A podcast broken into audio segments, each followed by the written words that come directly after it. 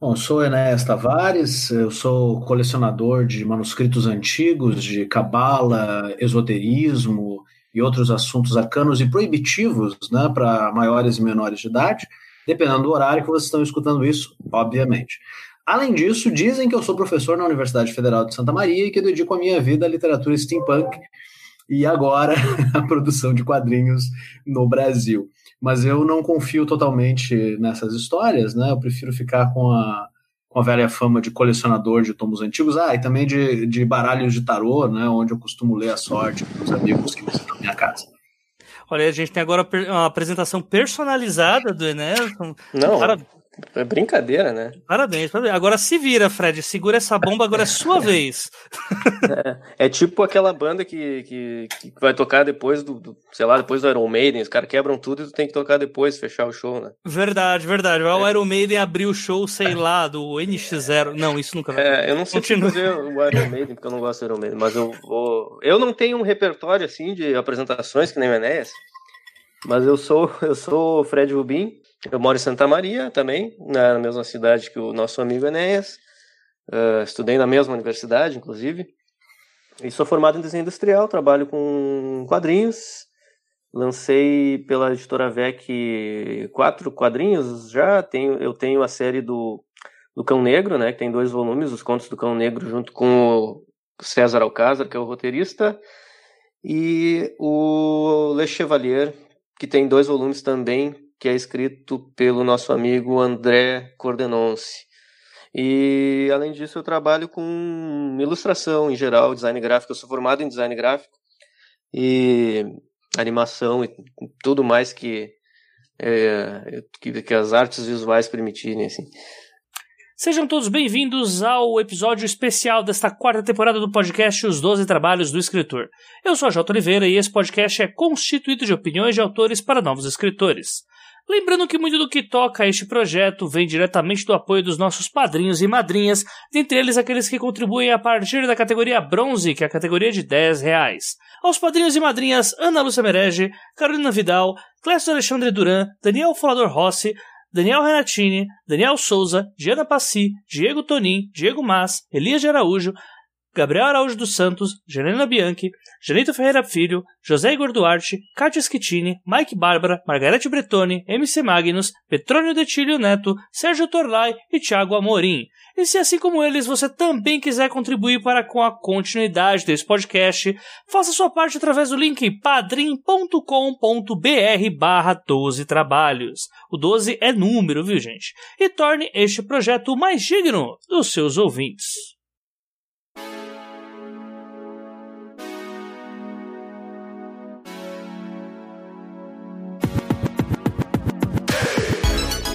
O Matrimônio de Céu e Inferno é uma das principais obras do poeta, pintor e tipógrafo William Blake, que atuou durante o final do romantismo e foi conhecido como um grande artista à frente de seu tempo, chegando a ter as suas poesias ou as suas gravuras estudadas em ambiente acadêmico e também as suas obras no geral exploradas constantemente pela cultura pop contemporânea.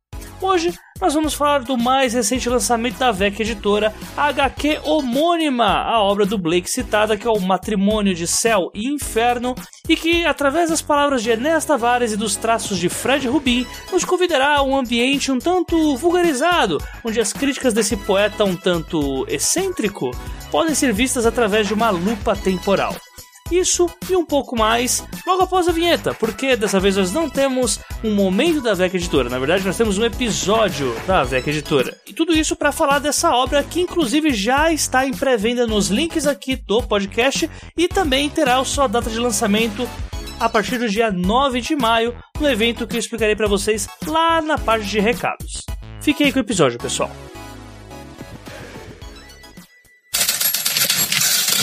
Para quem chama William Blake ainda de um tal de William Blake, explica um pouco quem que é a criatura, né? É, desde as uhum. peculiaridades aí que ele tem, que, bem, não são poucas, até a inspiração aí que foi para essa graphic novel. Mas, de princípio, se atenha ao personagem aí, né? Se é que dá pra gente colocar como personagem histórico já. Primeiramente, é um prazer estar em mais esse episódio, 12 Trabalhos de Escritora, Jota, que é um dos, dos podcasts assim que eu mais escuto e indico e, e admiro né, a distância, pela qualidade, enfim, pelas proposições que tu sempre apresentas, também pela qualidade dos convidados. Então, é um prazer aí estar conversando novamente com os ouvintes do 12 Trabalhos. E hoje menos sobre steampunk, transmídia, né, que é os, os assuntos que volta e meia me levam aí ao nosso diálogo, né, Jota? E mais a respeito do, do William Blake, que é primeiramente um, um personagem, e, e, não tem problema a gente falar dele enquanto personagem, muito importante para minha formação acadêmica. Né? Eu dediquei uma, três anos da minha vida a uma tese de doutorado, estudando a produção do William Blake. O, o Blake vive ali no, no, finalzinho, entre, entre o final do século XVIII e início do, do século XIX, e é um sujeito assim muito estranho, muito singular. É, é estranho porque ele é um poeta e um ilustrador?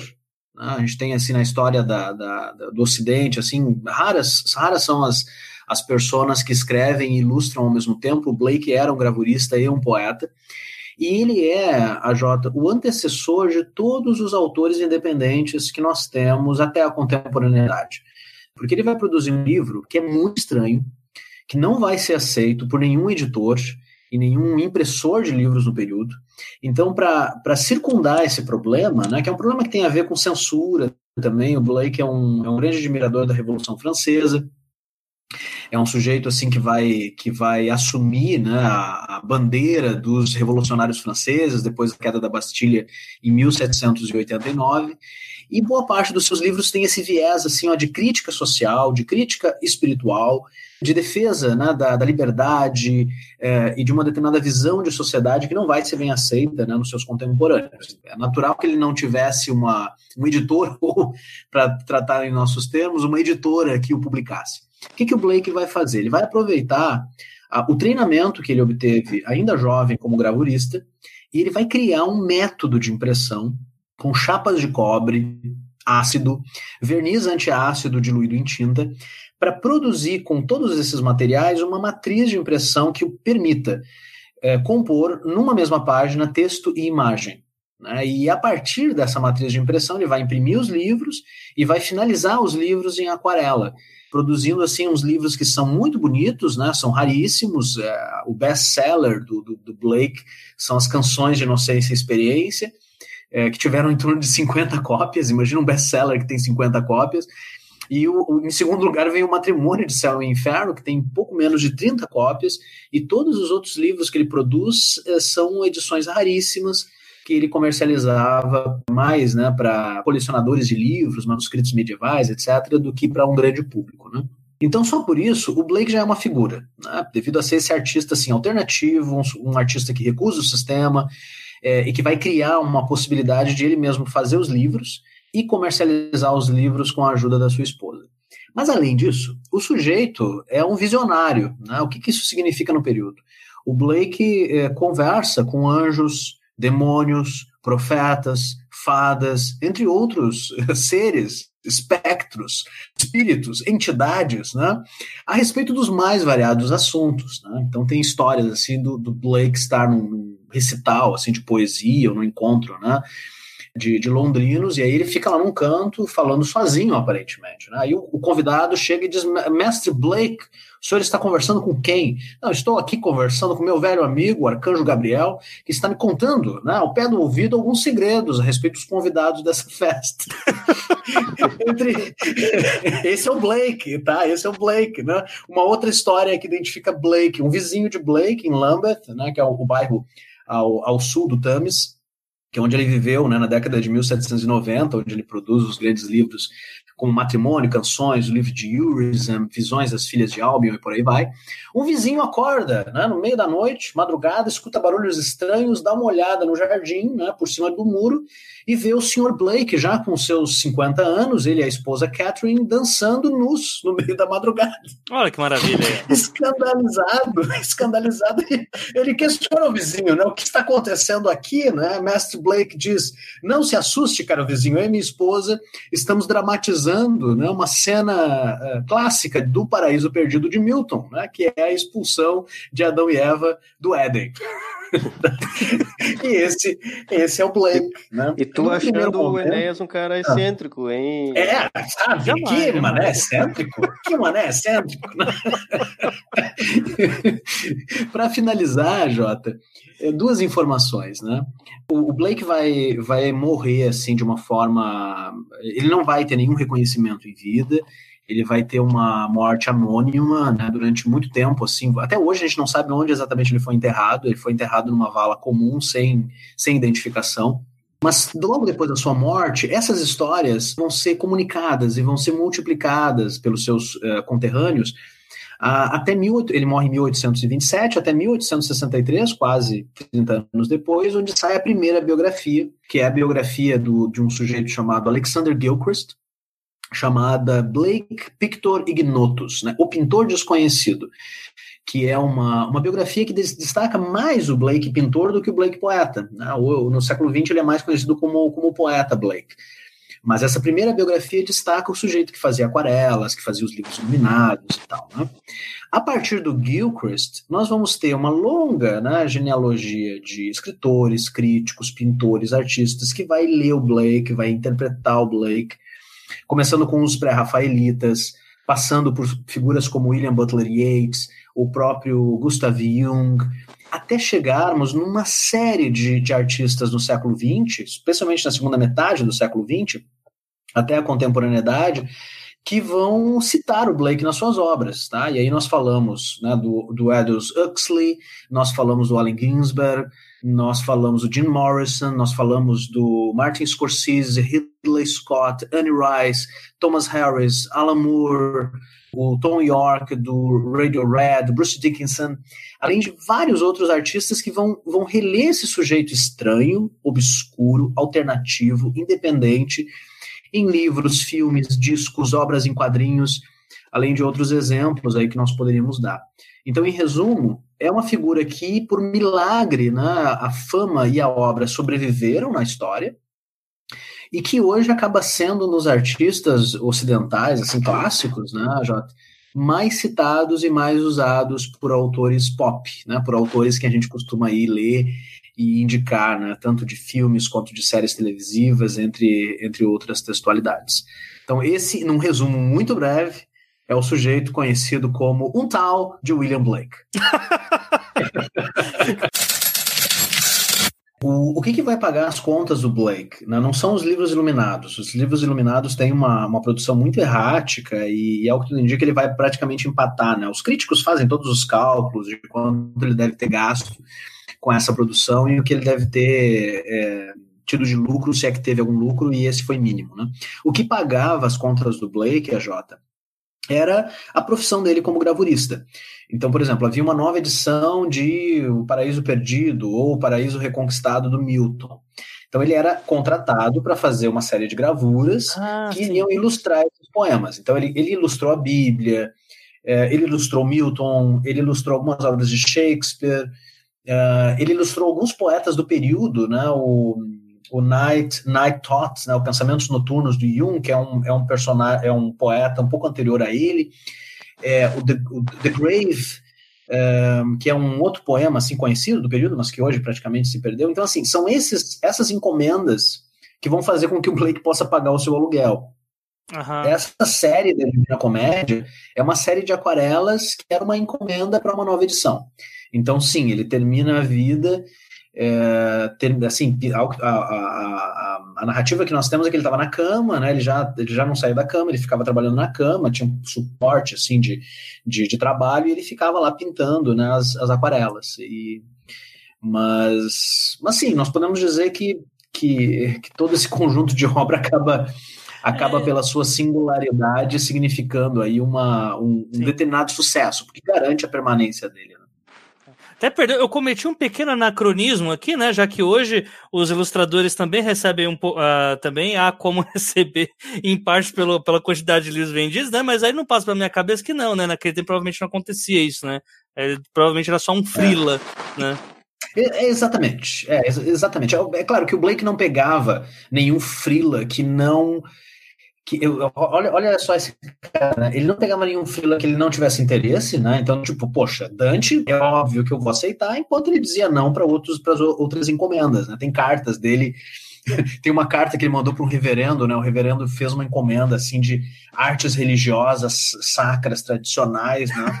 E o Blake manda uma, manda uma, uma carta para ele dizendo que ele não iria contaminar, né, a sua a sua originalidade artística, né, com reproduções que reforçassem né, a, a opressão dos inocentes, etc.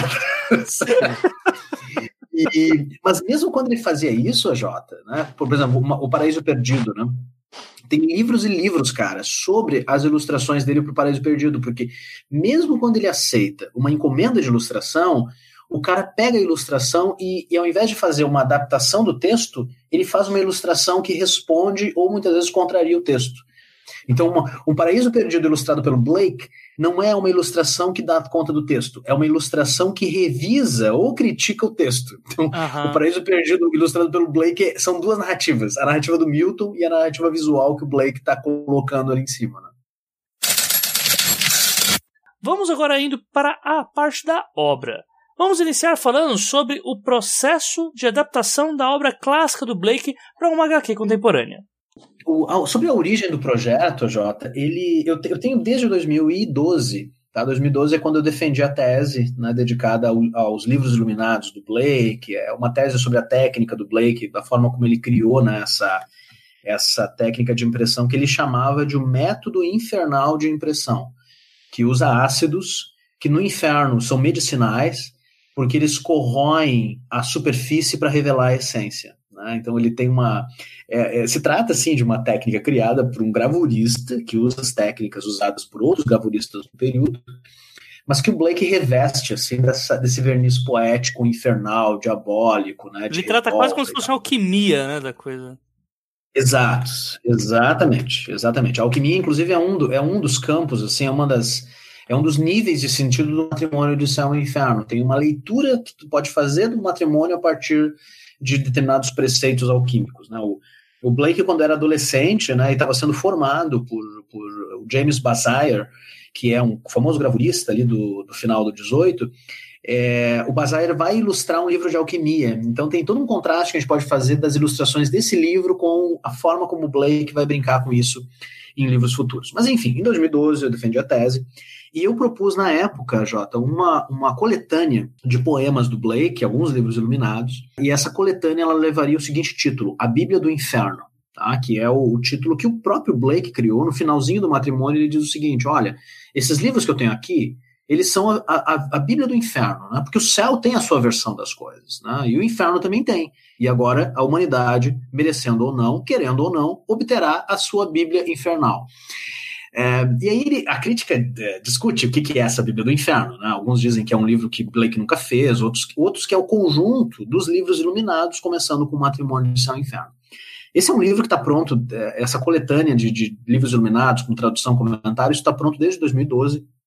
Já enviei para várias, várias editoras nesses anos, algumas editoras disseram não, outras disseram sim, mas acabaram não publicando e por aí vai.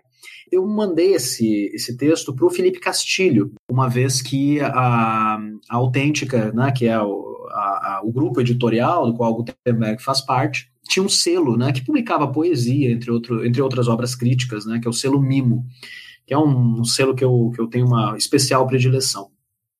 Eu mandei a Bíblia do Inferno para o Felipe, né, para ele encaminhar para os editores, e acabou não indo, não indo em frente. Né? É, alguns anos se passaram e depois de um evento lá em Porto Alegre, dedicado ao Fantástico Brasileiro, estava eu e Felipe Castilho, né, absolutamente sóbrios, como tu deve imaginar, né, na madrugada porto alegrense, caminhando, né, por um canto ou outro, né. Espero que linha reta. Aí, certamente, certamente. Aí Felipe Castilho olha para mim e diz assim, Enéas, Enéas, imagina Felipe Castilho sóbrio, né, Enéas, que tal fazermos um quadrinho, né, do, do matrimônio de céu e inferno? Malditos escritores, bebem, querem criar coisas. exato, exato.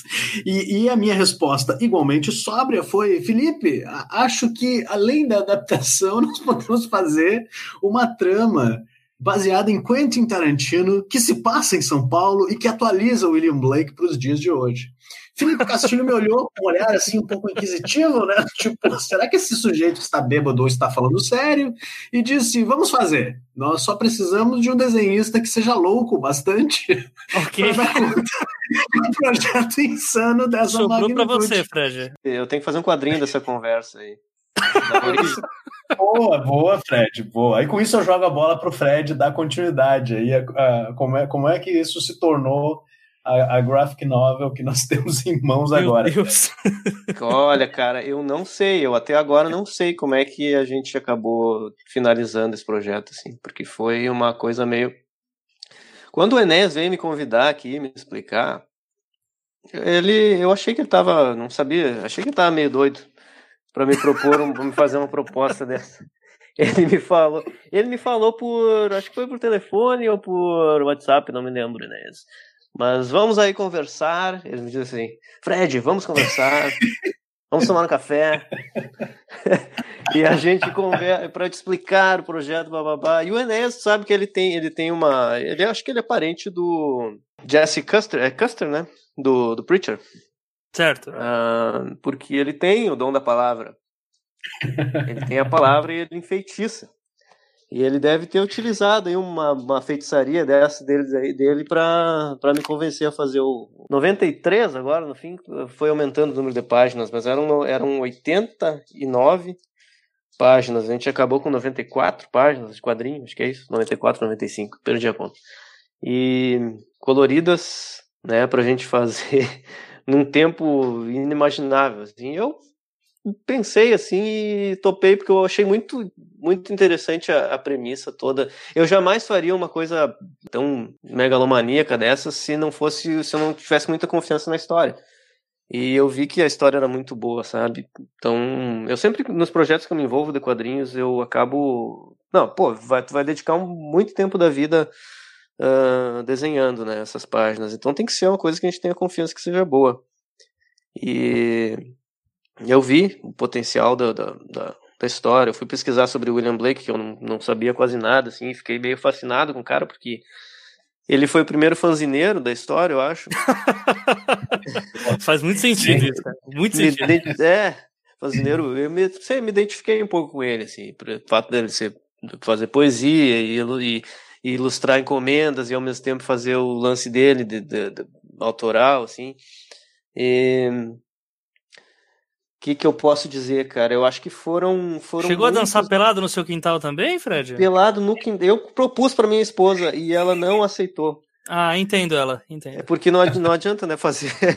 não, sozinho não teria sentido. Se fosse verdade, verdade. Para entrar mesmo no espírito do, do, do Blake. Verdade. Uh, então foram. Foram longos, foram quase dois anos desse, dessa produção, né? Que a gente teve euforias e decepções e altos e baixos e revisões mil. Mas eu acho que eu tô muito orgulhoso com o resultado cara. Eu acho que foi uma coisa que a gente uh, a gente nos, cada página foi cada página e cada quadro que a gente fez foi muito pensado sabe? Uh, não teve nada que a gente tenha não tenha ficado satisfeito e eu acho que isso se reflete até na, na, na própria edição que, que, a, que a VEC fez, que, que tá impecável, assim, cara. Quando o pessoal pegar na mão vai ser vai ser bem impactante. Então eu tô bem orgulhoso, tô orgulhoso e agradeço ao Enes pelo, pela, por confiar em mim esse, esse fardo. Mesmo ter sido uma é. confiança no momento bêbado, né? É, mas eu, eu, não, eu não eu acho que eles não pensaram em mim na hora que estavam bêbados. Acho que eles, eles deu uma não pensaram em outra pessoa, né? ele, ele, não deve ter conseguido pensar em muita coisa naquele é, momento. É. Eles deram uma romantizada na história. Tudo bem, tudo bem. Eu, eu destaco aqui uma outra gratidão também que eu e o Fred temos, que é com os, com os dois editores, né? Que no final das contas o projeto ele recebeu. Primeiro, então, o Felipe, né? O projeto ele originalmente ele tinha sido proposto pelo Felipe para o selo Plot, que era um selo que ele tinha desenvolvido para a editora Astral Cultural. E, e, nós tínhamos assim um projeto muito encaminhado, com uma data de lançamento prevista, e infelizmente aqueles que trabalham com, com meio editorial, né, a Jota, sabem o, o, a situação em que o nosso país se encontra. Né? Então, devido às flutuações de mercado, a Astral Cultural acabou engavetando o projeto e eu e Fred poderíamos ter optado né, por ficar esperando ou ir atrás né, de, outra, de outra editora. E aí foi com muita felicidade né, que nós fechamos com o Arthur Weck, que é um grande entusiasta da literatura fantástica e dos quadrinhos nacionais, e o, e o Arthur, com toda a equipe da VEC, né, que inclui, inclui a, a, Gabriela Coiradas, que é a revisora, o Vitor Coelho, que é o designer, é, a Lígia Colares, né, que é a responsável pela, pela mídia digital, enfim, pela organização da editora e pela divulgação. É, com todos esses nós tivemos assim uma, uma cumplicidade muito grande. Né? Todos eles começando com o Arthur, viram o projeto, viram assim a proposta do projeto, que não era só um projeto de quadrinhos, mas de para textos críticos, de notas de referência, é, uma graphic novel assim muito ousada sobre um certo aspecto, né, que se inspira em Blake, mas que também tenta assim ó, fazer o máximo que, que, que poderia ser possível nos quadrinhos nacionais nesse momento. E encontrou na VEC, na minha opinião, né, e eu isso corroboro o que o Fred acabou de dizer, a editora é perfeita. Né, o, o Arthur é, entendeu assim tudo que a gente pretendia com esse projeto. E, e, de fato, eu acho que não só os leitores, né, Fred? Nós também, quando pegarmos esse quadrinho na mão, é, do que nós Sim. já vimos de provas e coisas do tipo, ficaremos bem surpresos. É, a gente não viu ainda, a gente só viu as provas por, por enquanto da gráfica e tá cada ansiedade crescente para pegar na mão logo. Capa dura, é, é, contra, é, sobrecapa. Não, e é para ser um projeto artístico bonito mesmo, porque assim, eu, eu assim quando eu comecei a ver, a, principalmente as páginas finais, é, eu, tipo, eu só falei assim, cara, até onde que vai isso daqui? Porque vai ficando cada vez mais ousado mesmo. Assim, vai, a, né? tendência, a tendência é que a coisa vai. Ah, no final eles vão cansar um pouquinho, né? Vai começar aí, mas, mas não. Dava uma pausa ali e começava a ficar um treco ousado. Cara, não... Caraca, tudo faz sentido agora. Aí eu, a polícia veio, me levou aqui que eu tava nu no meu quintal. Mentira, isso não aconteceu. mas eu fiquei bastante admirado e aí comecei, deu mais gosto ele começar a estudar mais da vida desse maluco aí. É? é? provavelmente as pessoas que estudam Blake a fundo e me escutarem, me escutam falando isso, devem já ter colocado meu nome na boca de alguns sapos, mas eu não me importo, estou esperando, inclusive. Quando falamos sobre adaptações de artistas como Blake, é importante se atentar ao respeito com sua obra. Conseguindo equilíbrio entre essas partes, a chance de obter uma obra profunda e reconhecidamente bem trabalhada é muito maior. É, o Enéas, quando me propôs, ele deixou bem claro que era seria interessante a gente uh, eu fazer a minha interpretação do, da, da, das passagens que foram ilustradas pelo Blake.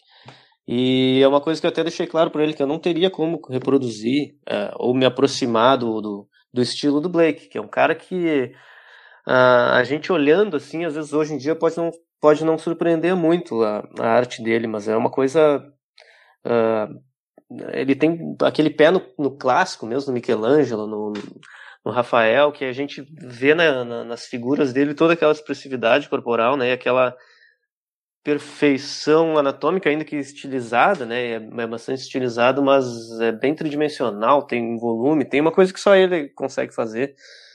E se eu, eu falei para ele, se eu tentar fazer algo parecido com isso, cara, vai ficar uma imitação barata, mal feita, horrível. É um cara que tentou, tentou fazer algo parecido com o Blake e ficou uma porcaria. Então, então vamos tentar modernizar um pouco as, as partes em que aparecem as, as pinturas do Blake, né, que não são que não são as pinturas dele, são pinturas feitas por uma personagem. Tem uma personagem que é a, a artista plástica, a Dani Rosa, e tem um certo momento que ela reinterpreta as, as pinturas. E hum, eu, eu procurei usar o meu traço e deixar aquilo inserido naquele, na mesma linguagem da história. E nas passagens mais poéticas, que falam dos textos também. A gente usou outra paleta de cores para diferenciar aquele momento, deixar algo mais atmosférico, enfim, mais infernal. E, mas também imprimiu o meu estilo, né? Até na própria a primeira a primeira arte que eu fiz do do, do concept foi quando o Enes me pediu para os primeiros concepts eu fiz o eu fiz a arte baseada no, no Rintra e eu tentei fazer algo que, que pegasse, como a gente está fazendo uma história urbana, contemporânea, algo que pegasse um pouco o clima do grafite ou do, do quadrinho, mais pop art. E a gente fez, fez aquela primeira arte, o Enéas adorou, o Felipe, que na época era o, tinha proposto a ideia, os dois estavam, né, a gente estava discutindo os conceitos, também adorou.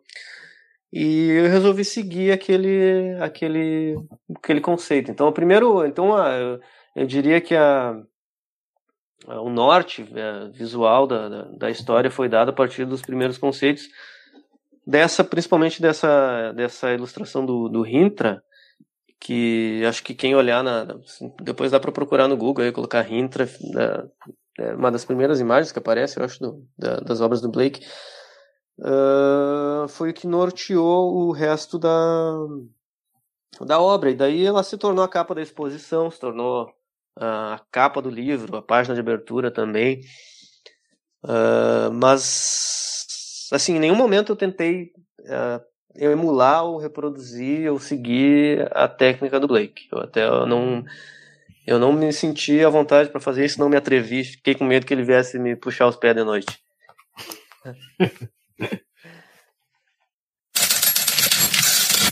E ah. o que eu, assim, até agora, na, indo até mais pra parte de roteiro também, porque quem comprar aqui vai ver que a, as artes elas estão realmente muito legais, mas o roteiro também, porque quando você tinha me falado sobre a ideia de fazer uma HQ inspirada no matrimônio, né, eu fiquei assim, pô, tá, beleza, vamos ver o que, que vai dar nisso, né? Vamos ver qual Sim. que é a acessibilidade que isso vai ter, porque Blake não é algo muito pop, né? A entrada seria difícil e eu quase chegava a imaginar algo mais voltado ao acadêmico mesmo. Quando Sim. na verdade eu recebi a, a HQ, eu fiquei, cara, assim, está realmente muito bom, está muito bem traduzido, até no, no bom sentido da palavra, está muito bem vulgarizado para que o, uhum. o brasileiro afegão consiga entender o que está se passando ali naquela história e consiga fazer a, as analogias da poesia com situações que a gente vive nos dias atuais. Houve algum problema para fazer para conseguir arredondar esse plot ou não? É, quais foram os pontos que você via assim que ia ser difícil trazer aquela mentalidade de dois séculos atrás para agora. Um século atrás, né? É, não, na verdade é quase dois, né? Quase dois. Uhum. A gente vai ter 200 anos de morte agora em 2027. É, essa é uma excelente Naquela pergunta. Naquela época a Terra ainda era redonda, né? Era um consenso isso, faz tempo. pois é, né? Pois é. é... essa, essa é uma ótima pergunta, Jota, e eu vou responder ela de dois modos, né? Primeiramente, quando, ainda lembrando né, do, do, convite inicial que o Felipe havia feito, de fazermos uma adaptação do matrimônio de céu e inferno, eu fiz uma contraproposta exatamente pela questão que tu mencionaste, Jota.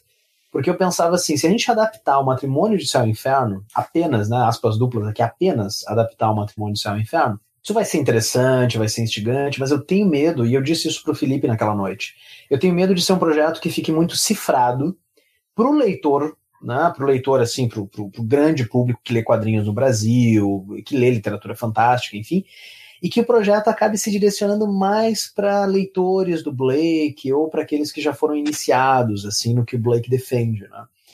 E, e o Blake nisso ele é muito. Agora eu vou para a segunda parte, né? O Blake ele é muito interessante nisso, porque quando o Blake cria esses personagens estranhos, chamado Rintra, que é a voz profética, Eurism, né, que é o, controle racionalista, Orc, né, que é a rebeldia, a, a ordem estabelecida, Loss, que é a energia criativa, o, o Blake está lidando ali com personagens que ele chama de estados.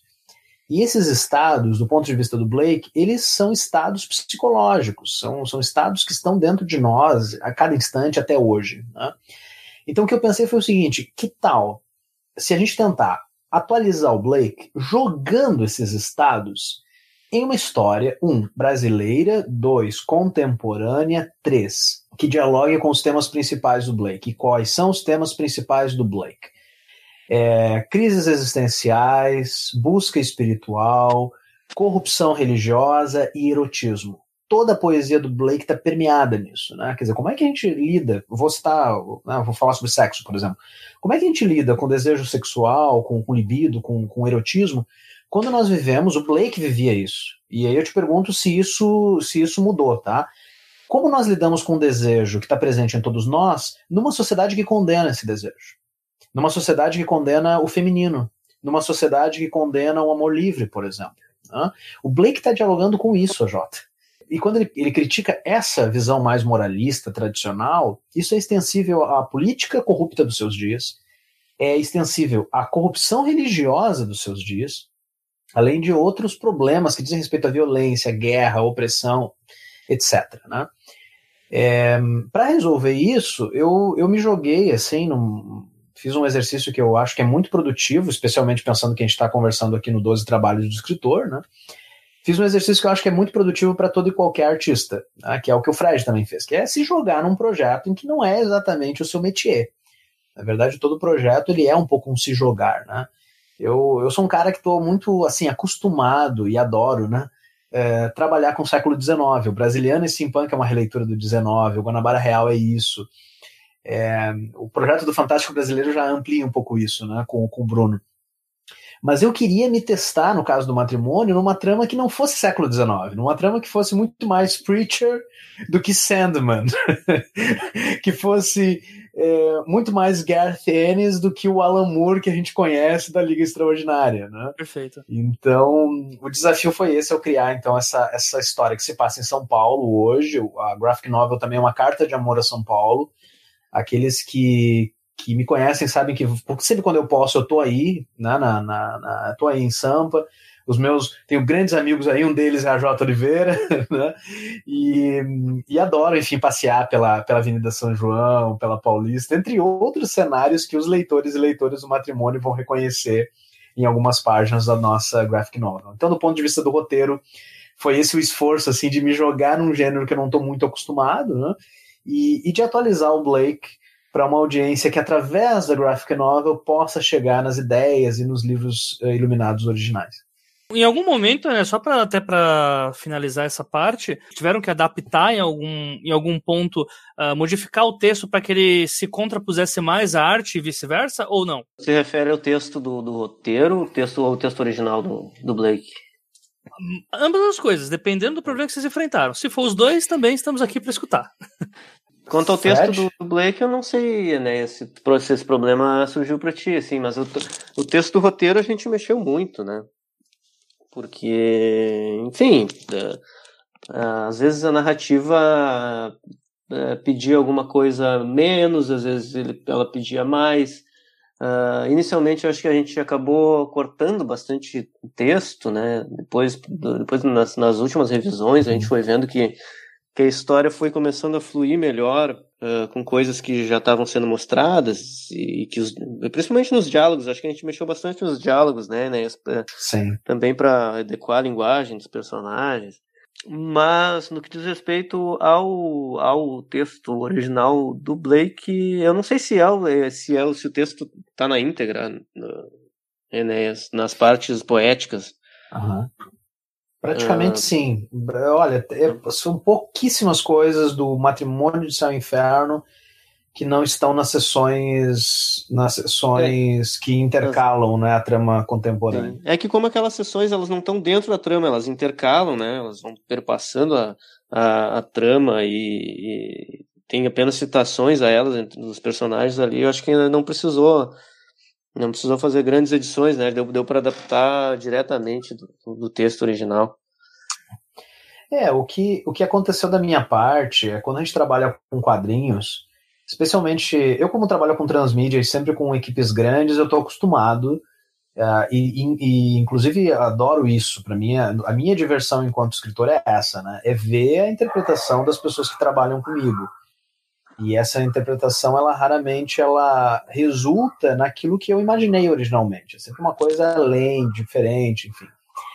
É, então, no início do, do projeto, o roteiro estava mais pesado, assim, mais hiper detalhado, né?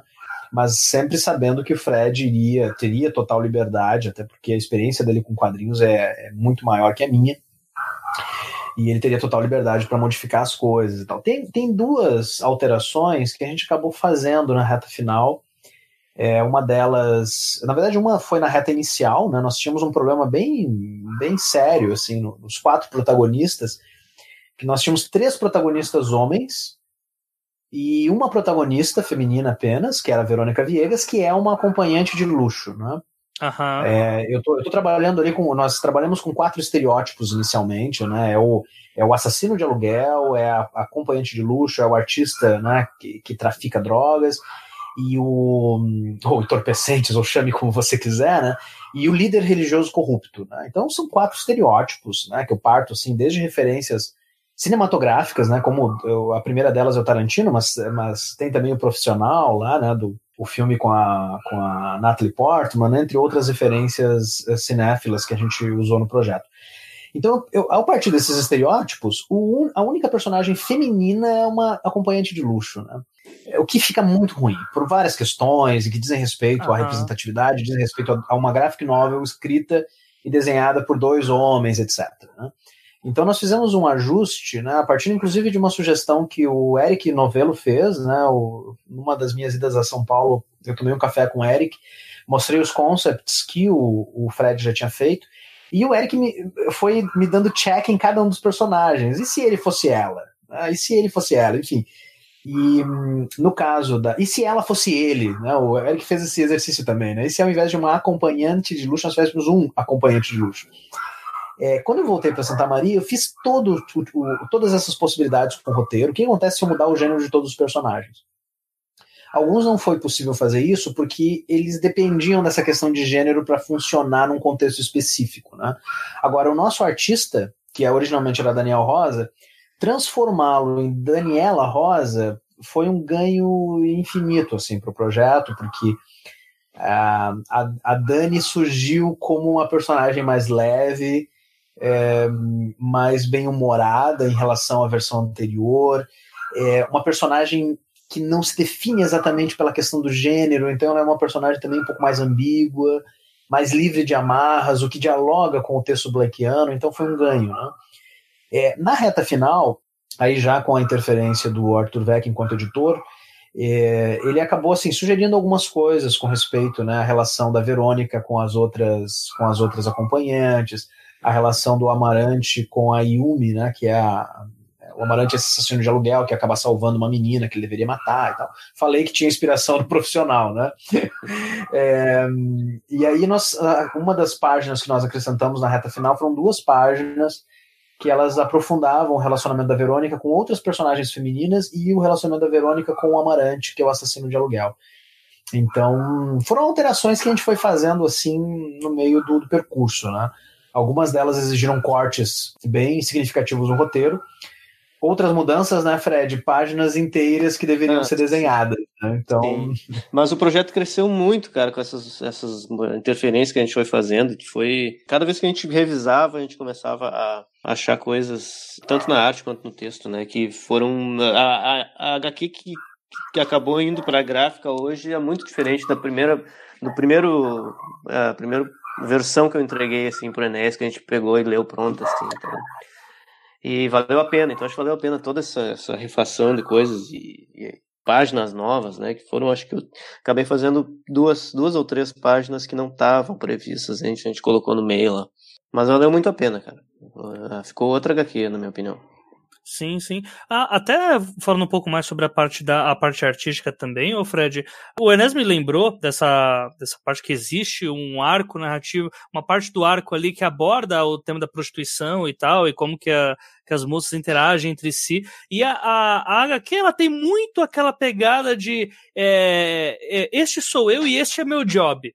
Né? E apenas isso, uhum. e isso está separado da minha pessoa eu vejo que até na arte mesmo existe uma frieza ali no, de não serem cenas sexualizadas, são cenas até bastante frias na real, uh, no que se refere a temas que são bastante romantizados na, na sociedade, né? É, houve esse cuidado mesmo, até a paleta de cores ela muda de acordo com a pretensão que os personagens têm, cada um de seus plots, né? É, eu queria saber se esses pequenos detalhes também foram propositais e se eles aconteceram desde o início ou se eles foram também evoluindo de acordo com como a, a história vai sendo estruturada e modificada e evoluída. Olha, cara, acho que tudo foi evoluindo.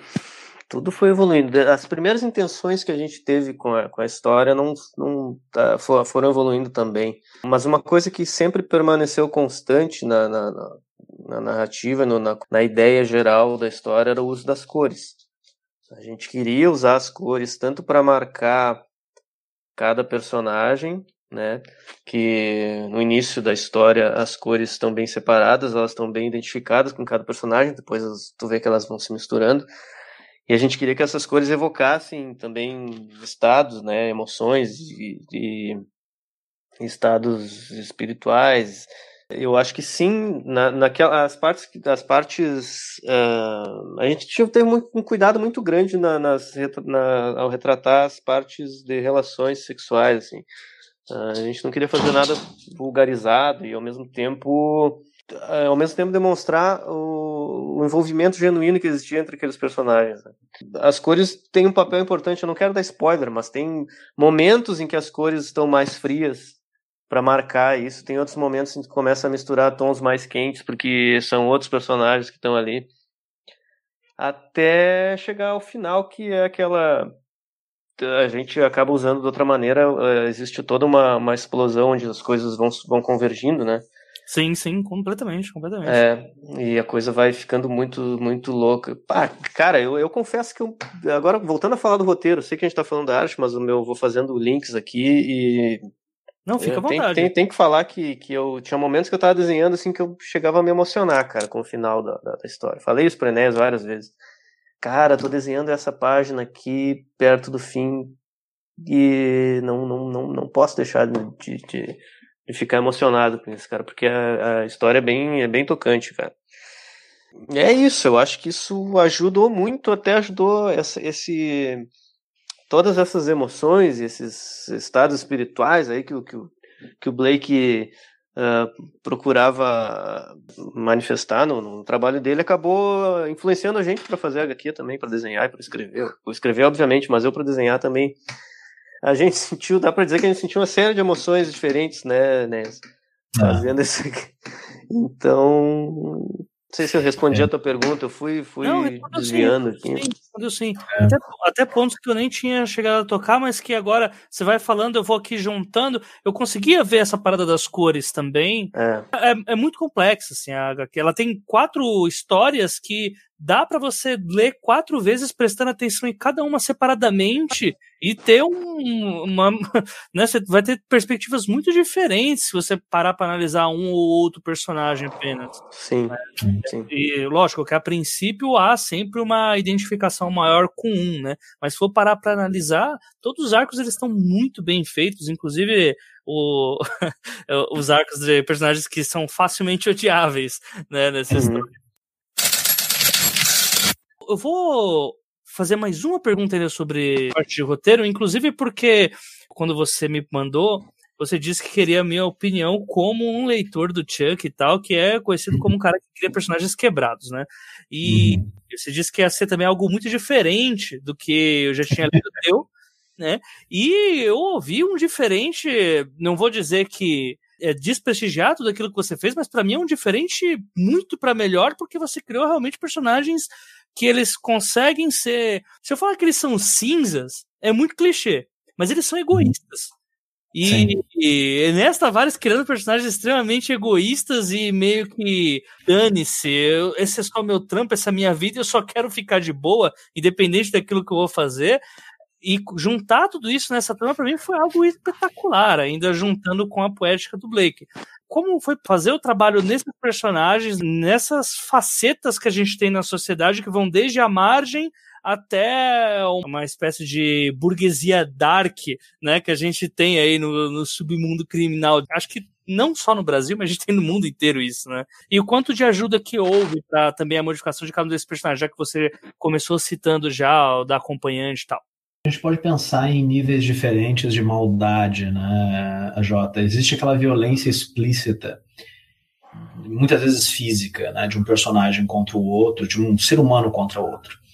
Mas tem, tem determinados níveis, cara, de, sim, de violência simbólica que eu acho que são tão, são tão horrendos e talvez até mais desprezíveis, muitas vezes, do que a violência física que a gente é, rapidamente reconhece, né?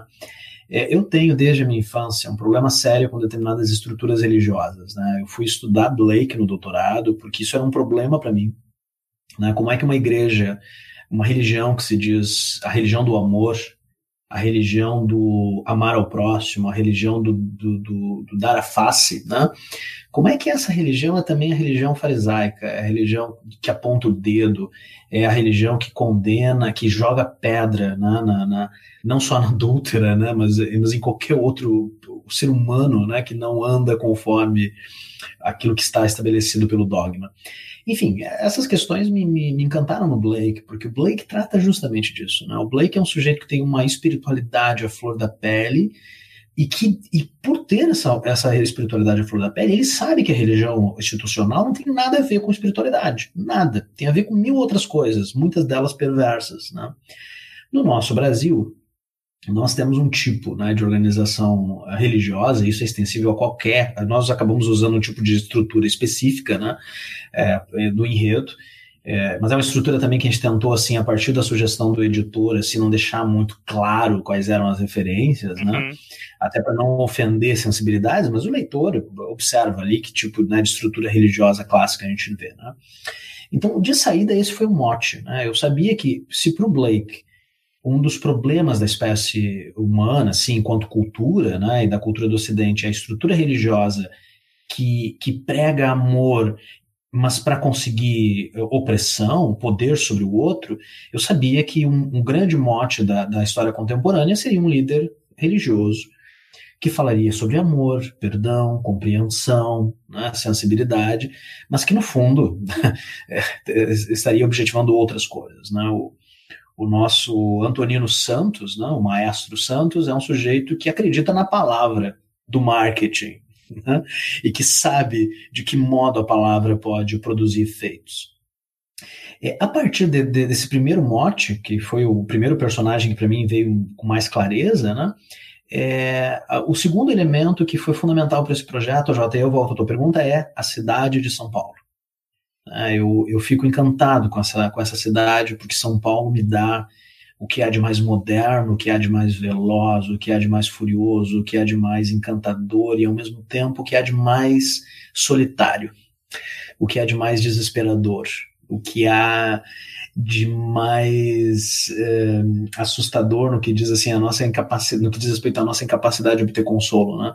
É, em resumo, São Paulo me, me atrai e ao mesmo tempo me afugenta, né? A cidade, São Paulo é a cidade que eu quero viver e ao mesmo tempo a cidade que eu nunca conseguiria viver, né? E, e por isso eu, eu retorno a São Paulo com tanta frequência. Então assim, pensar nesse primeiro problema religioso e na ambientação, tanto que tem dois momentos muito especiais para mim no roteiro, que é quando a Verônica Viegas, que é uma argentina que mora em São Paulo, fala sobre o que é essa cidade, enquanto a terra da oportunidade. E uma outra passagem, que é um pouco exercício de psicogeografia, né, de você caminhar pelo espaço, entender o que esse espaço comunica, que é quando a Dani está caminhando pela Avenida São João, indo até o Anhangabaú. É, essas duas cenas comunicam assim, ó, tudo, todo esse fascínio, esse encanto e ao mesmo tempo esse horror, né, que a gente nota uhum. nas, em cada esquina de São Paulo, em todas as facetas paradoxais dessa cidade, né?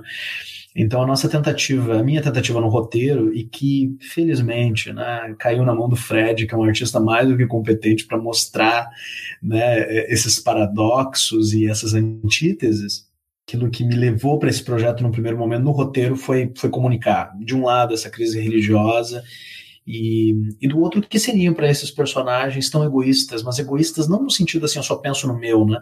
Egoísmo no sentido de sobrevivente. É por isso que tu, eu adorei a tua leitura, já, até por isso que eu queria estar a tua leitura, né? Porque, porque sim, são personagens que são egoístas, porque vivem numa cidade em que eles precisam sobreviver. E esses quatro protagonistas são, aos seus diferentes modos, né? Sobreviventes. E, e, sobreviventes até a reta final, quando esses quatro destinos acabam se encontrando. Eu gosto de colocar a palavra do egoísmo aqui nesse caso, né?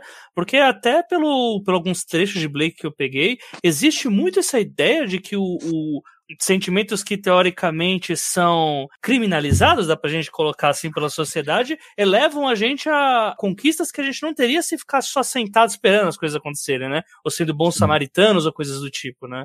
Não, é, é, eu não, eu não tinha pensado nesse aspecto, né? Mas o, o perfeito, isso é com o próprio Blake, né? O Blake tem um tem um verso, ele tem um poema que eu gosto muito que é o Everlasting Gospel, que é um, é um texto em manuscrito lá que ele escreveu nos últimos anos, é todo rimado, assim, né? E tem, um, tem uma parte desse texto em que ele, ele se pergunta, né? Como é que tu pode me cobrar que eu te ame acima de mim próprio, né? Ou acima de mim mesmo, né?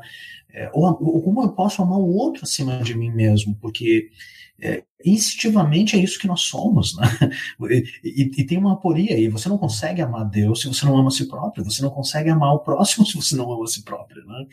Então tem um, um certo egoísmo assim poético, energético, né, que o, o Blake demoníaco, infernal, né, que o Blake defende, né, e que sim, concordo contigo, acho que acabou respingando aí nesses quatro personagens. Sim, sim, sim. Não, no final, eu até eu achei que tinha sido bem proposital mesmo, você tinha feito isso, porque quando você vai é, passa pelos provérbios do inferno, você é, encontra muito isso de da, do quão você ousa, o quanto mais você ousa, mais você ganha o caminho do excesso leva ao palácio da sabedoria, né? Isso. Ou tipo... não conhecerás os limites até ultrapassares todos os limites, entre outros provérbios do Sim, sim, sim, sim. E é isso mesmo que os personagens fazem, né? Eles acabam, de certa forma, eles, cada um vai ultrapassando seus próprios limites, né?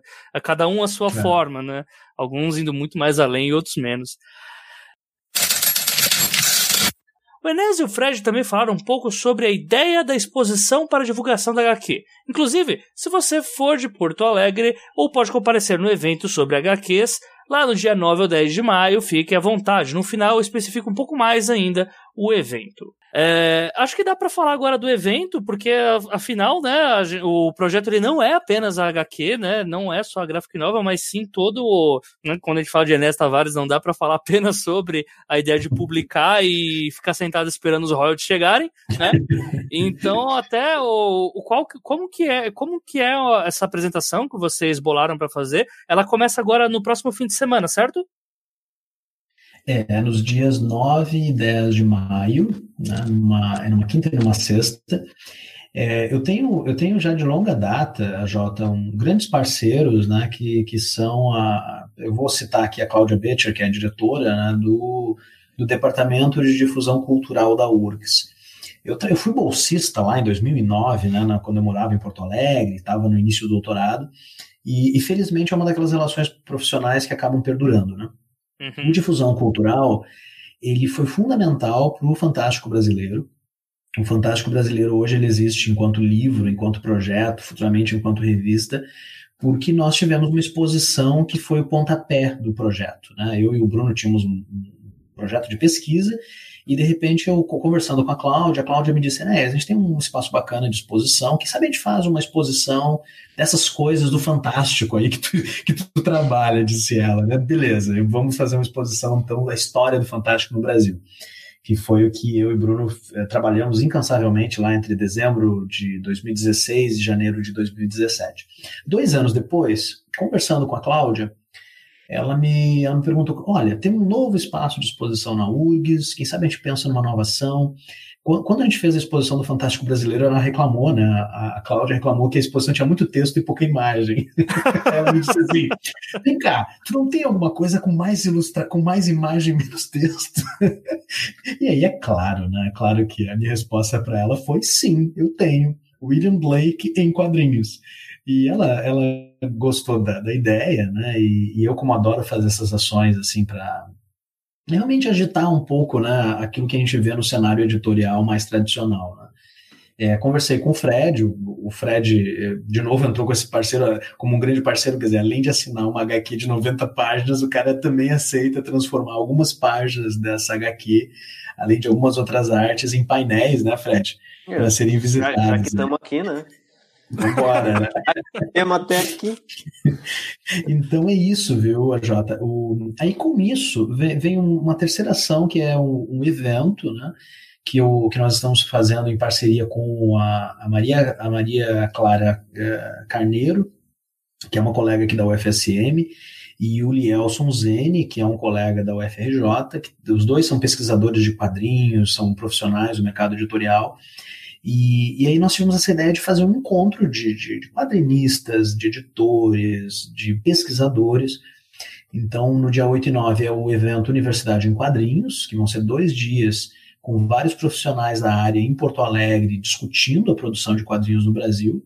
Na sala da exposição, a sala vai ser na João Fário, e essa exposição ela vai durar do dia 9 de maio até o dia 10 de julho, ou seja, nós teremos uma exposição de Blake, quadrinhos Blakeanos, painéis que explicam a técnica do, do, do, do William Blake, o, alusões a pesquisadores contemporâneos, é, painéis que, que, detalham onde é que o Blake está no cinema, onde é que o Blake está nos quadrinhos, onde é que o Blake está na literatura, é, entre outras referências pop. Durante dois meses na reitoria da URGS. Então, novamente, é uma prova né, de que a universidade pública ela tem aberto as suas portas, né, a práticas culturais, a debates culturais que há alguns anos atrás não eram tão comuns. Né? Então, no dia 9 e 10 de maio, fica aí o convite para os porto-alegrenses e para colegas e parceiros leitores de outras cidades também é, nos visitarem lá na, na, sala João Farion, na reitoria da URGS, para essa exposição, para esse evento e para o lançamento de O Matrimônio de Céu e Inferno. O, inclusive é o dia que vai lançar a HQ, não é? Ou ela lança agora Exato. dia 5? Exatamente. É o, é o lançamento no dia 9.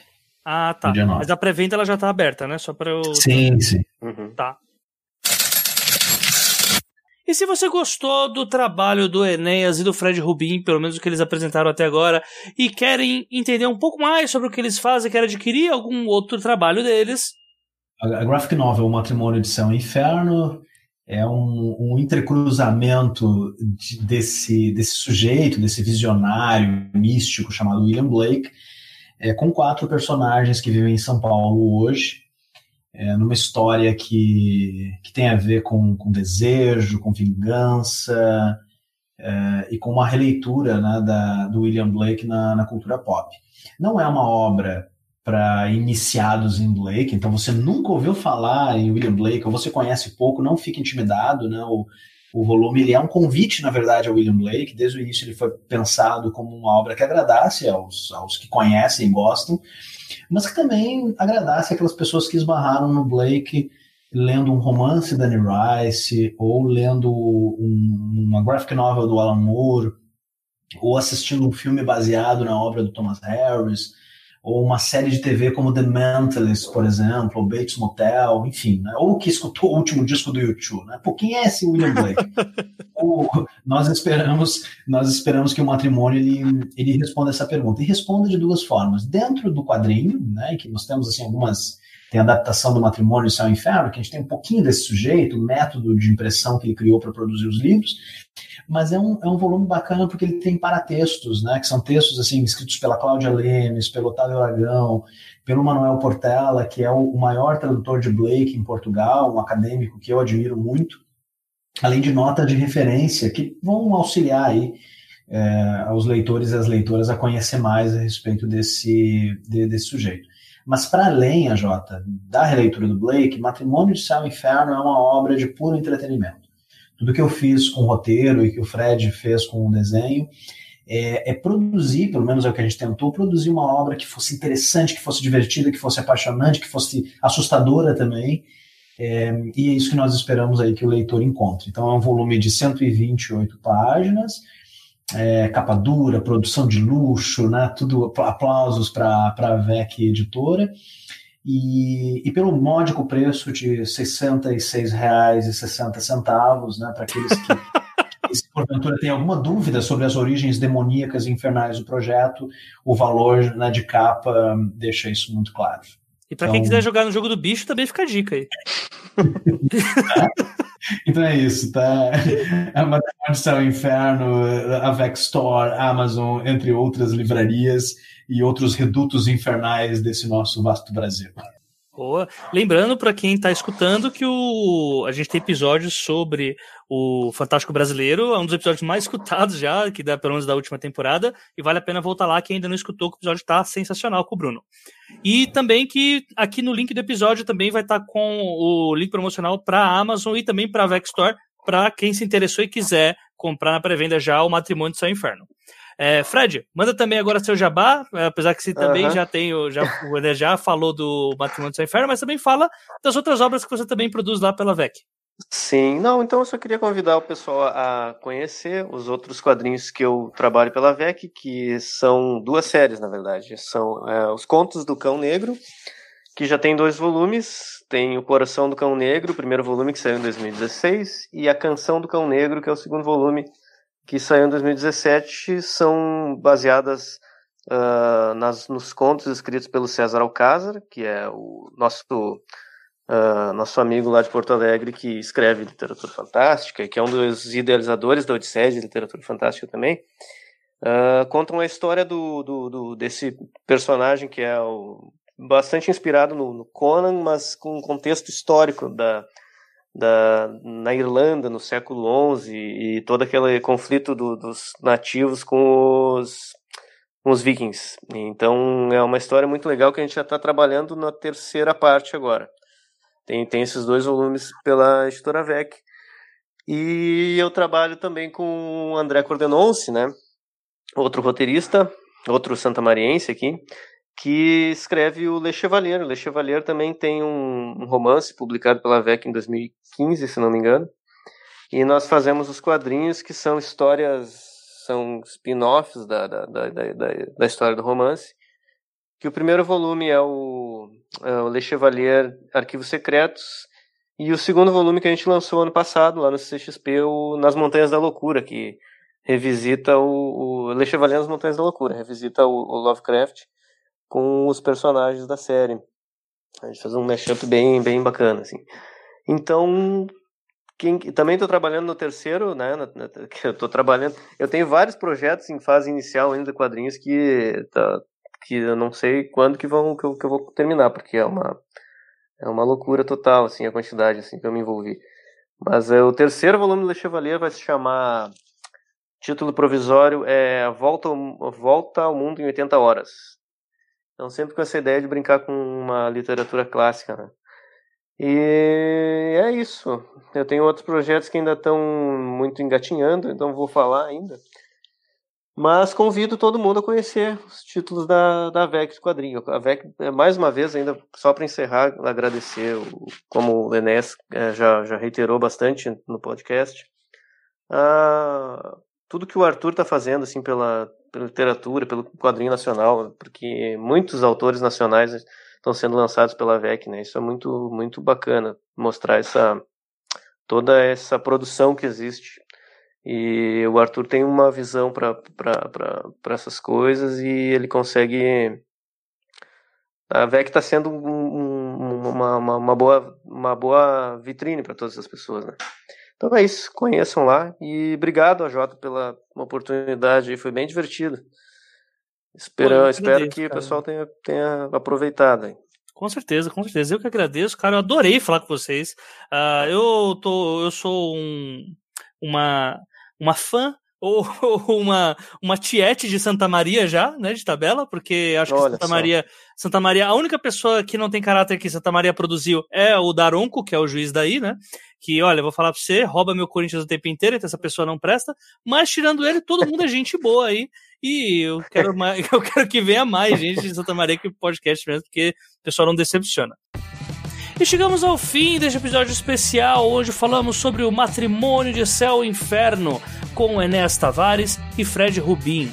Sempre lembrando que nos comentários do episódio ou nas redes sociais o assunto continua e através dele, quem sabe, possamos trazer dúvidas para uma eventual parte 2. Não deixe de nos seguir no Twitter pelo arroba os 12 trabalhos, pelo Instagram no arroba 12 trabalhos, sem o artigo, pela página do Facebook no arroba os 12 trabalhos, ou senão você pode mandar as suas sugestões para o e-mail os 12 trabalhos arroba gmail.com.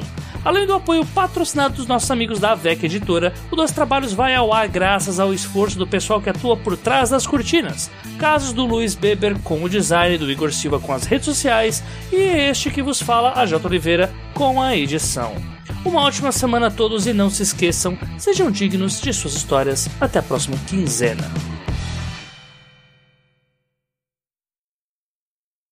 leitura de comentários e recados da semana do podcast 12 Trabalhos do Escritor, leitura referente ao episódio Na verdade, nenhum, né, gente? Porque essa semana não vai ter leitura de comentários. Eu tive alguns problemas para fazer a gravação desse podcast, então espero que vocês compreendam. No próximo, na, da próxima quinzena, eu faço a gravação já com os recados do episódio com o trio e com o episódio de hoje foi gravado com o Enéas e com o Fred Rubin. Então, alguns recados que eu tinha para passar para vocês, pessoal. Essa semana é uma semana com bastante recado. Então, pelo menos bastante não, mas são bem importantes, né? Então vamos lá. Primeiro, o Pergunte às Damas. Bastante gente veio perguntar sobre onde que tá os outros episódios do Pergunte às Damas. E é um pouco estranho, porque eu sempre falo do feed prêmio que agora a gente tem, né? Todos os padrinhos que contribuem a partir de 10 reais têm direito ao feed prêmio agora dos trabalhos, onde tem conteúdo extra lá para todos, né? Então, a cada 15 dias a gente disponibiliza conteúdo extra e por enquanto, enquanto nós não batermos a meta no padrinho do Pergunte às Damas, ele vai ser disponibilizado por lá também. Ah, mas então quer dizer que a gente só vai receber dois episódios do Pergunte às Damas? Não. Para ser mais exato, como a gente está fazendo Pergunte às Damas quinzenal e um vai pro feed normal e o outro vai pro feed premium, todos aqueles episódios que são ímpares estão saindo no feed do 12 Trabalhos. E Todos aqueles episódios que são pares estão saindo no feed premium, que é o feed para aqueles que estão contribuindo com o padrinho. Além disso, lá também no feed premium, logo logo haverão outras novidades também, né? Ou em breve vou começar a produzir mais conteúdo para lá também, algumas coisas que estiver acontecendo, que estiver lendo, quase uma newsletter em áudio mesmo, né? Fora o Pergunte às Damas, os pelo menos os episódios pares do Pergunte às Damas. E talvez em breve também comece a colocar alguns restos de entrevistas que não deu para encaixar no programa, né? Eu tenho um arquivo com bastante disso, então talvez seja uma boa colocar por lá também. Então, se você quer participar e ajudar a gente a financiar o podcast Pergunte às Damas, né? Já que isso toma um certo tempo de edição também, também para gravar. Contribuição a partir de 10 reais, categoria bronze, você já tem o direito a participar lá do feed premium e conseguir escutar todos os episódios de Pergunte às Damas de 15 em 15 dias. Sem falar que você também ajuda o 12 Trabalhos e também ajuda a gente a conseguir financiar os outros podcasts também, né? Já que a gente tem o livro ao vivo aí para sair o mais um quanto antes, né? E o sorteio dos livros que tá para sair, gente. Calma, calma. Não priemos cânico, já diria Chapolin Colorado. Em breve sai mais sorteio de livro aí, que é uma meta que inclusive nós temos que bater também. A gente tem que bater muita meta, viu, gente?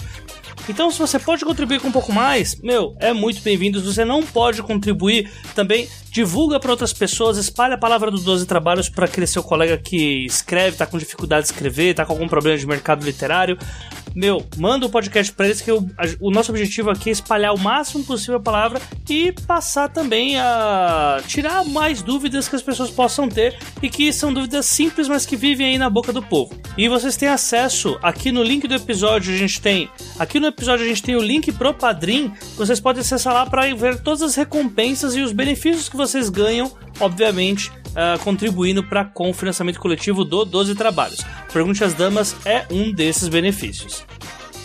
Segundo recado, o evento Universidade de Quadrinhos que vai ocorrer lá no Rio Grande do Sul, evento que eu falei lá no começo, que é o evento que vai ter o lançamento do Matrimônio de Céu e Inferno com o Enéas e com Fred Rubin.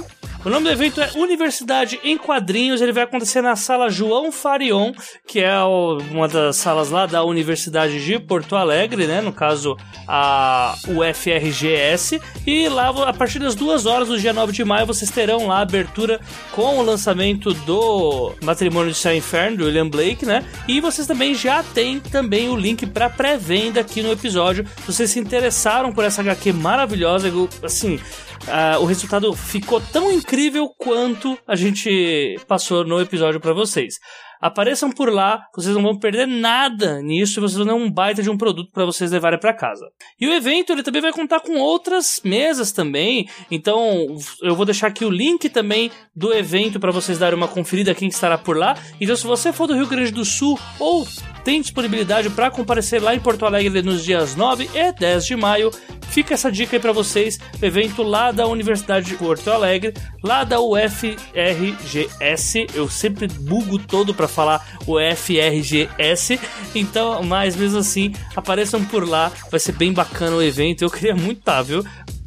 Próximo recado: evento de podcasts na livraria Martins Fontes da Avenida Paulista. Se você estiver escutando esse podcast na data em que ele está saindo, no próximo domingo, dia 5 de maio, vai ter esse evento às 3 horas da tarde na livraria Martins Fontes, que fica exatamente do lado do metrô Brigadeiro.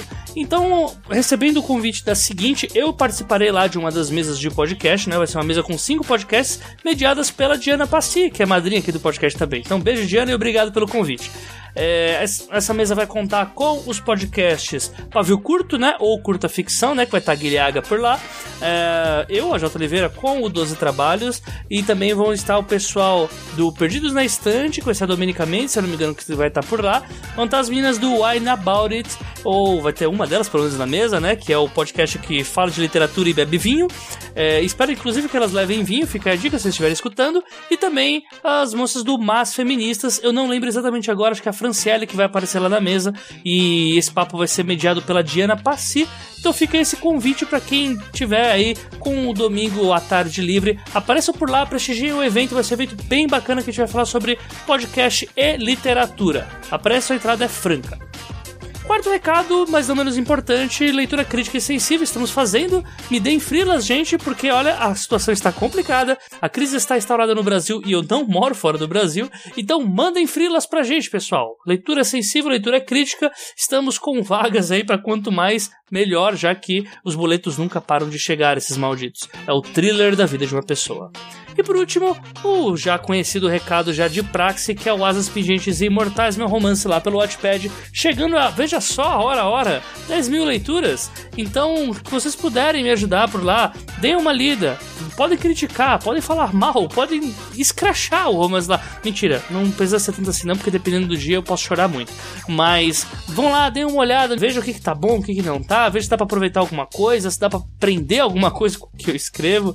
Mas deem uma passada por lá é, gostaria muito de contar com os ouvintes dos trabalhos por lá, e principalmente porque estamos aí rumo aos 10 mil, às 10 mil leituras, então seria muito legal contar com a ajuda de vocês para isso.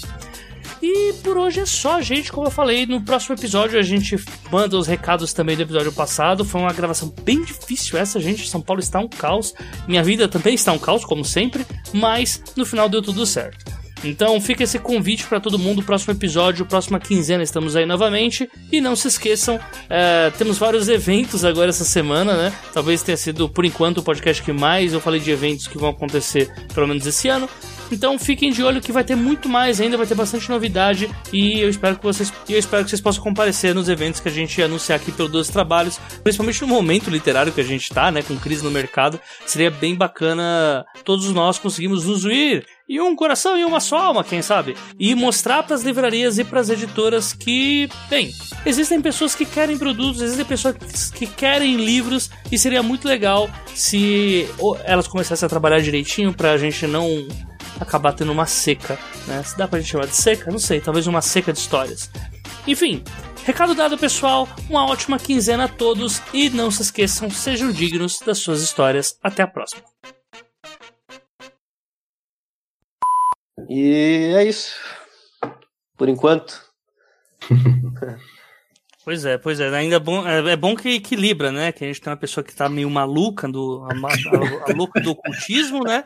É bom ter uma fala mais sóbria, né? Do Fred. o Enéas começou a falar, eu comecei a imaginar ele com um baita de um cosplay, assim, sabe? Eu, ele falou que não era pro. mostrou pro acidente a câmera dele, eu não cheguei a ver, mas tenho certeza que ele deve estar tá com. Sim, eu, eu acho que ele tá com batom preto, unhas pintadas e sei lá, um, um corvo no ombro, algo do É, tipo. acariciando uma pantera. Isso. Isso. A pan bola, bola de cristal. A pantera com a mão, corvo na outra. É. com o Aleph atrás, assim, dando acesso a outras dimensões espaço-temporais. É, sai, saindo os dois tentáculos dele. Boa, tentáculos. Tentáculos é sempre bem-vindo, né? Sempre, sempre eu gosto de desgraça, né? Então eu gostei bastante. Eu gosto de ver a podridão humana, né? Foi, foi bem interessante. Bem interessante mesmo. Eu matei. Aquele dia que você me mandou mesmo, em... depois de eu rir horrores com o e-mail, né? Foi você que enviou aquele e-mail, né? Hum. Hã? Qual e-mail? Não, e-mail, não. Secretário robótico. É um dos nossos apoiadores. Não, não. Que é secretário robótico, Fred? Ele foi um dos nossos apoiadores.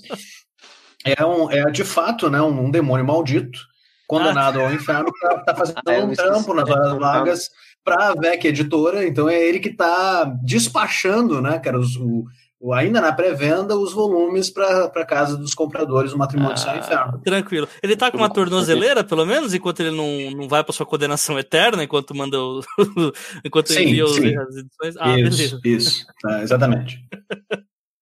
Vamos devolver também as palavras, né? Eu, eu não consigo imaginar um, um podcast melhor para a gente abrir. E hoje, é, essa noite é a primeira gravação, né? Que eu e o, eu e o Fred fazemos, assim, acho que talvez é, é a primeira ação de, de bate-papo, de divulgação do nosso, do nosso trabalho com, com o Matrimônio de Céu e Inferno. E eu, particularmente, me sinto muito honrado de ser contigo, né, que é um, um podcaster e um escritor que eu admiro tanto e que, para nós, é um prazer estar aqui no Doze Trabalhos e espero que os ouvintes gostem dos nossos discursos poéticos, artísticos e, acima de tudo, proféticos e profanos, né? Com certeza. que é o que a gente propõe. Com, e se não essa... gostar, eu xingo eles, porque né, é injusto não gostar. Cara, né? Ditadura do. É. Ditadura blakeana agora aqui. Não gostar, eles fiquem quietos. É. É não. Quem, quem, não gostar, todos os comentários serão apagados do podcast. Não, a Jota, imagina, o quadrinho abre com oposição é verdadeira amizade. Então, assim, se não gostarem do quadrinho, vambora. Estão seguindo o Blake, né? Sob um certo aspecto. é, eu acho que daqui a pouco, até porque, viu, AJ, eu acho que nós vamos ter, se tudo der certo, ainda esse ano, a Bíblia do Inferno. Tá? Lembra que o, o quadrinho termina com o anúncio da Bíblia, né? Sim, sim.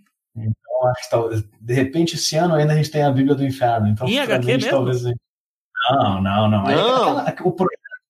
Sim, ilustrado pelo Fred Rubin.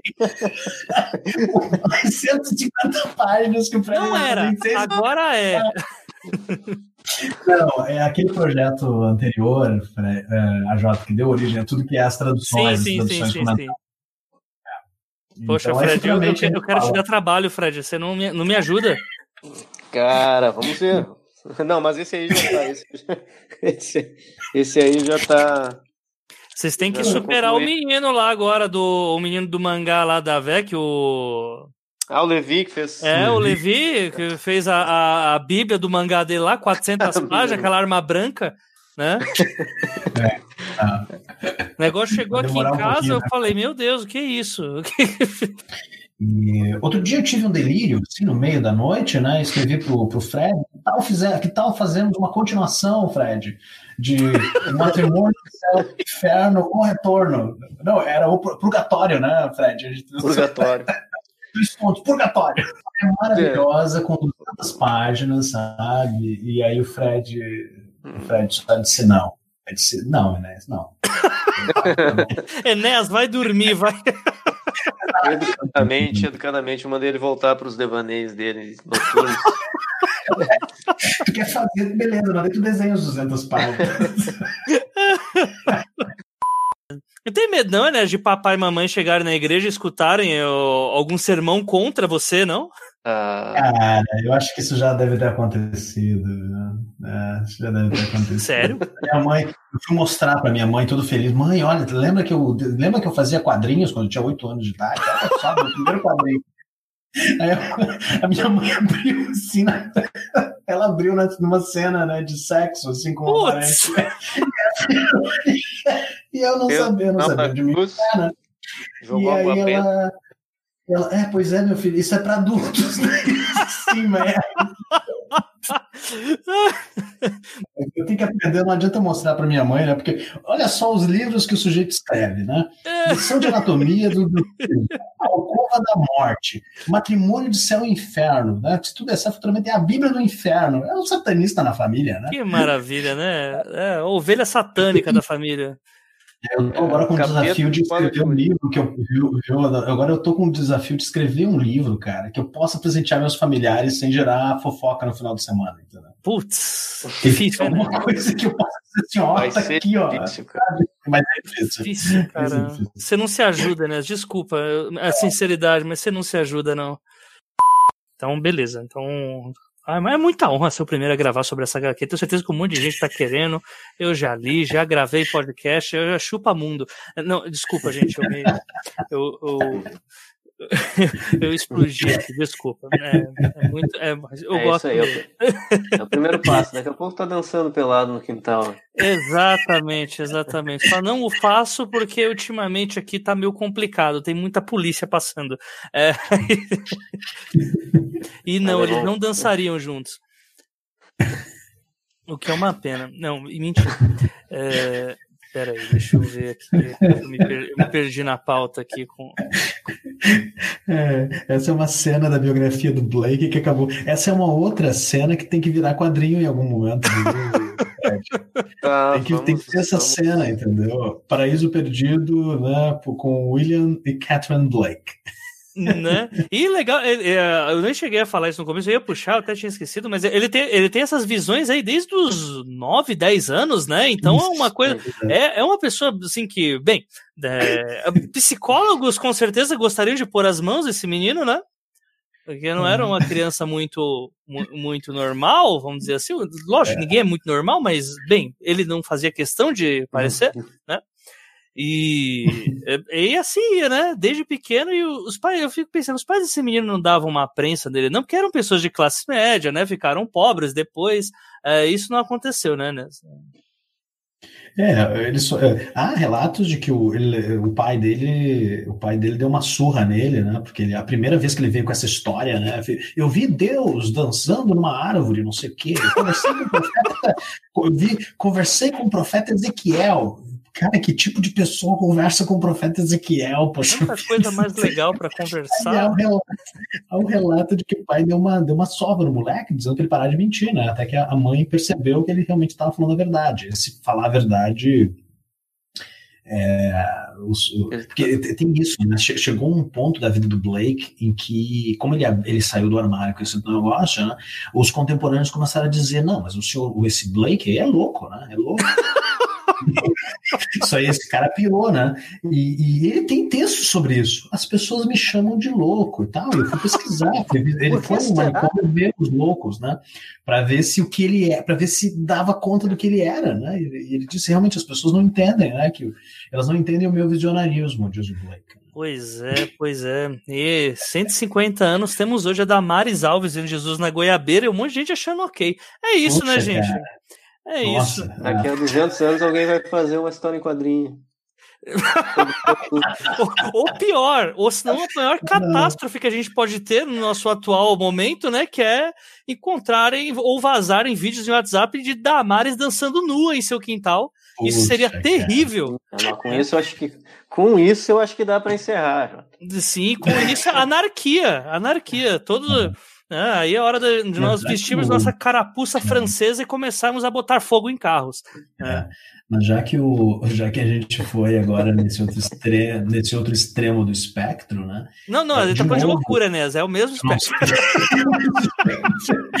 é o outro extremo temporal, cara. É o outro extremo ah, tá, temporal. tá, tudo bem. É, eu, acho que, eu acho que dá para falar, né, Fred, do quanto. de novamente reforçar a coragem né, do, do Arthur é, e investir num projeto como esse, que é um projeto assim muito disruptivo e desafiador num certo aspecto, né? E um projeto que, que confronta, né, Jota, boa parte das, das coisas que nós temos visto na nossa política, na nossa religião, na nossa cultura, enfim, no momento atual né, desse, desse Brasil em que parece que está tudo fora dos eixos, né? Eu acho que o matrimônio de céu e inferno é uma tentativa de responder a esse fora dos eixos, né, Fred? Com certeza. É, e por isso mesmo o Arthur acho que viu esse, esse é, como o projeto se enquadrava, né, né, todo esse cenário, né?